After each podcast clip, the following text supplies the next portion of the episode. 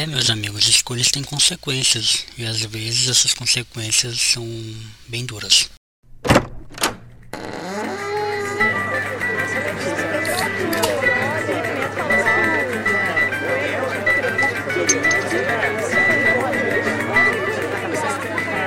senhor é um teólogo de quinta! Um teólogo de quinta, tá ouvindo? Francamente, viu? Fora daqui! Fora daqui!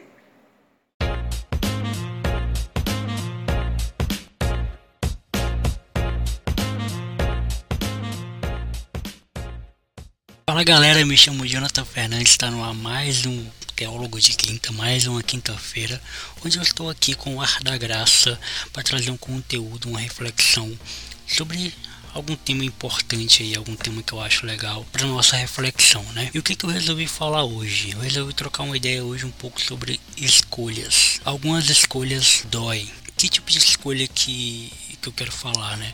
Eu quero falar de todas as escolhas que você tem que fazer, que elas são meio que um dilema, que seria, você tem que escolher entre uma coisa ou outra. E às vezes você não quer ter que escolher, porque você queria um cenário, você queria colocar uma situação onde essas duas coisas fossem possíveis para você. E às vezes, não sei, você tem que abrir mão de uma viagem, ou tem que abrir mão de um emprego, tem que abrir mão de um relacionamento, tem que abrir mão, não sei, de alguma coisa em prol de outra. E não existe esse cenário onde você possa ter as duas coisas. Você só tem que escolher uma delas. E essas escolhas doem, essas são escolhas que afetam diretamente o nosso sentimento, nossas, nossa forma de ver o mundo, nossa forma de lidar com as coisas ao nosso redor, faz com que a gente fique triste, faz com que muitas vezes a gente se sinta culpado, se sinta mal. E essas escolhas, elas precisam ser feitas, né? É meio que tivesse um, um reloginho contando, né? Você tem tantos, tantos dias, tantos, tantas horas para tomar tal decisão. É, tome a decisão logo, porque senão as pessoas vão tomar por você.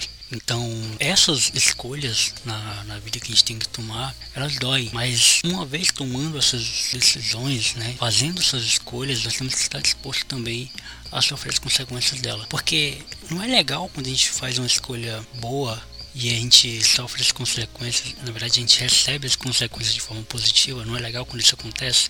Então, quando você toma uma decisão e as escolhas são negativas, você também tem que aceitar né?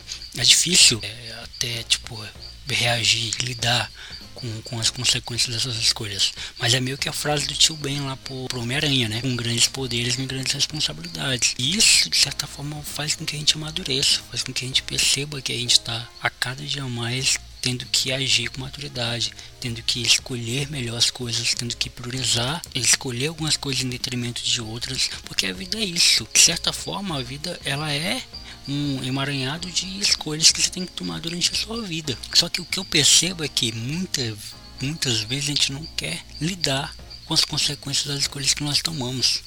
É meio que a gente começa a culpar o externo, começa a culpar as outras pessoas, começa a culpar o ambiente que a gente está inserido e tira de nós a responsabilidade de que nós mesmos tomamos as escolhas, de que nós mesmos, mesmos fomos irresponsáveis e, e isso de certa forma não é legal, isso afeta, acaba afetando outras pessoas. E o que fica de dica aqui, o que fica de conselho é reveja, pense muito bem antes de tomar qualquer decisão, antes de, de agir.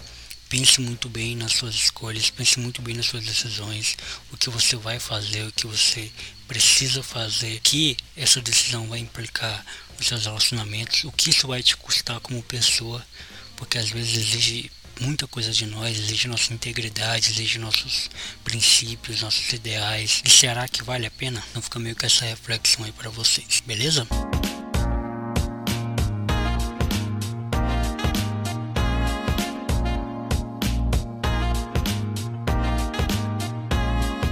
Então é isso, galera. Eu acho que é um tema um pouquinho é, pesado até para falar, mas acredito que possa interessar alguém né, que já se viu nessa situação entre ter que tomar uma decisão, entre ter que escolher é, entre uma coisa ou outra, entre uma pessoa que já se viu num dilema. Então, se você é essa pessoa, é, eu espero ter te ajudado de alguma forma. Mas se você não for essa pessoa, mas conhece alguém, compartilhe, né? deixa esse recado, é, envie para essa pessoa, marque ela, é, ou então envia para ela mesmo né, de forma sutil, de forma privada, para que ela possa ouvir. beleza? Então é isso. Até a próxima terça-feira com mais uma plataforma. Segue a gente no Instagram, arroba Teólogo de Quinta e arroba Jonathan Fernandes Original. E até a próxima quinta também com mais um Teólogo de Quinta. Beleza? Tamo junto. Até a próxima. Fui.